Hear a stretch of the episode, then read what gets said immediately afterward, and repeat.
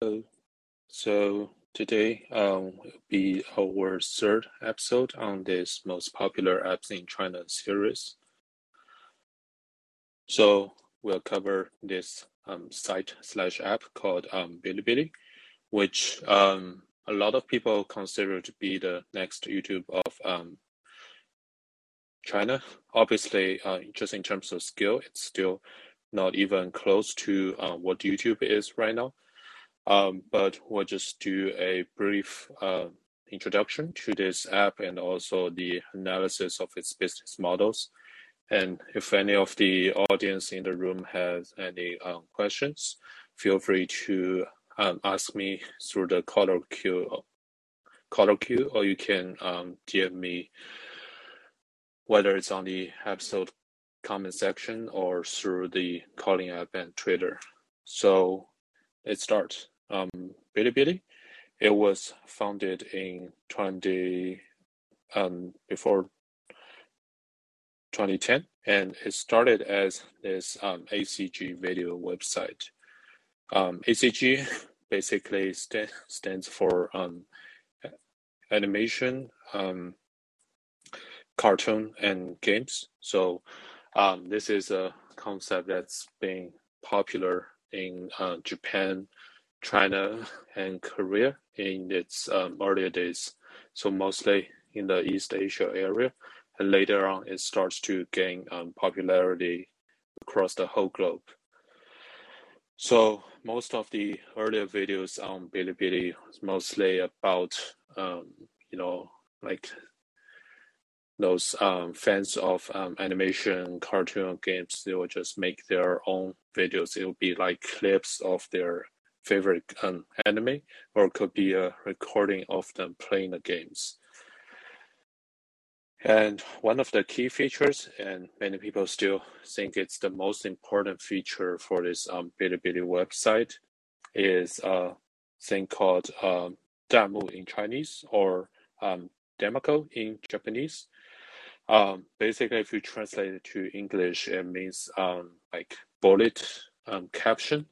So it's uh, somehow similar to a comment. So when you are watching a video and you can start um, typing uh, your comment inside this um, text box.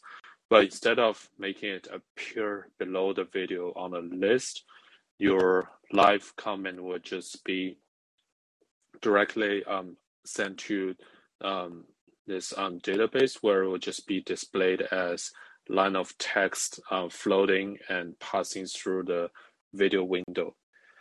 So this gives you and other audience a higher sense of uh, you know immersion and discussion with the people who are also watching it or people who were watching the video. And a lot of people think this is the um, key feature of Bilibili, how it built up a community uh, of video viewers. So how is uh, Bilibili doing right now after about um, 10 years? So um, it was listed on NASDAQ in 2018 under name um, Bili, B-I-L-I, also um, in the Shanghai stock market. So right now, um, from the data I got in 2020, it seems like it's now has 130 million monthly active users and 40 million daily active users. And its business model is right now it's a free uh, and paid membership combined model. So for most people um, who choose to have a free membership, um, you can watch almost all the um, contents on the website. I would say maybe 99% of the content uh, without any ads. So that's very different from YouTube.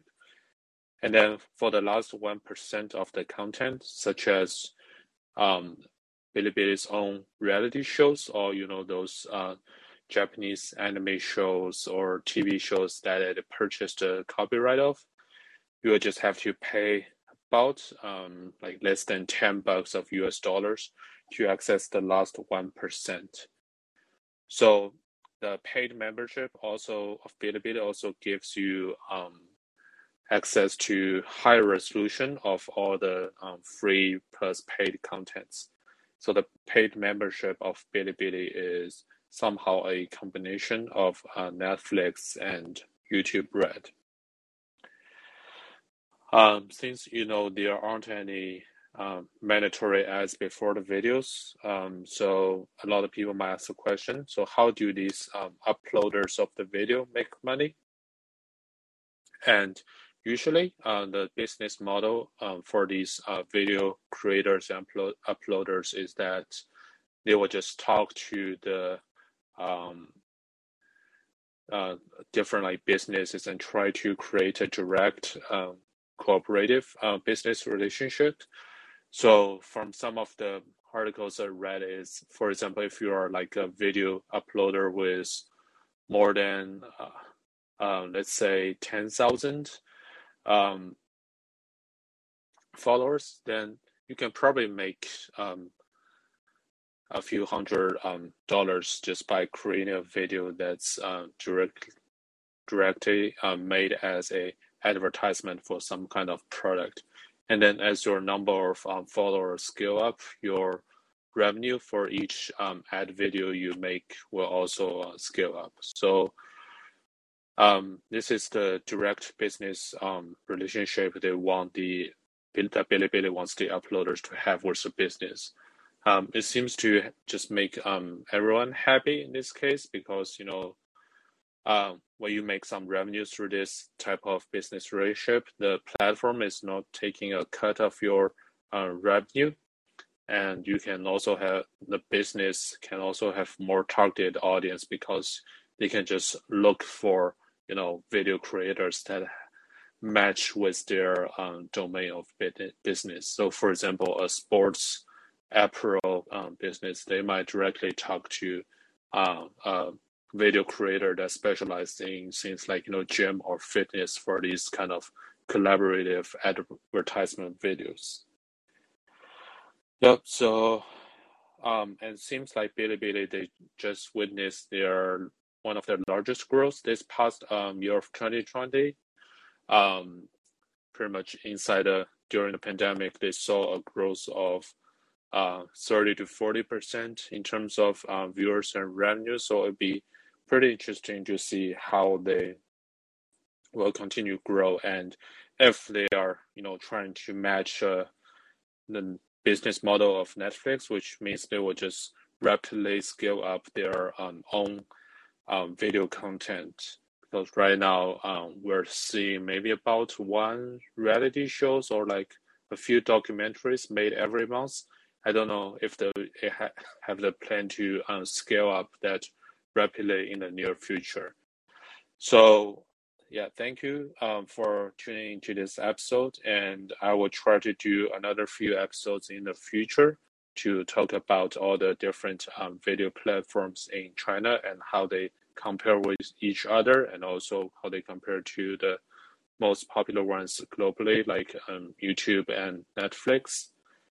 If you have a question or comment, feel free to reach out to me um, at the comment section or directly through Callin or Twitter. Thank you.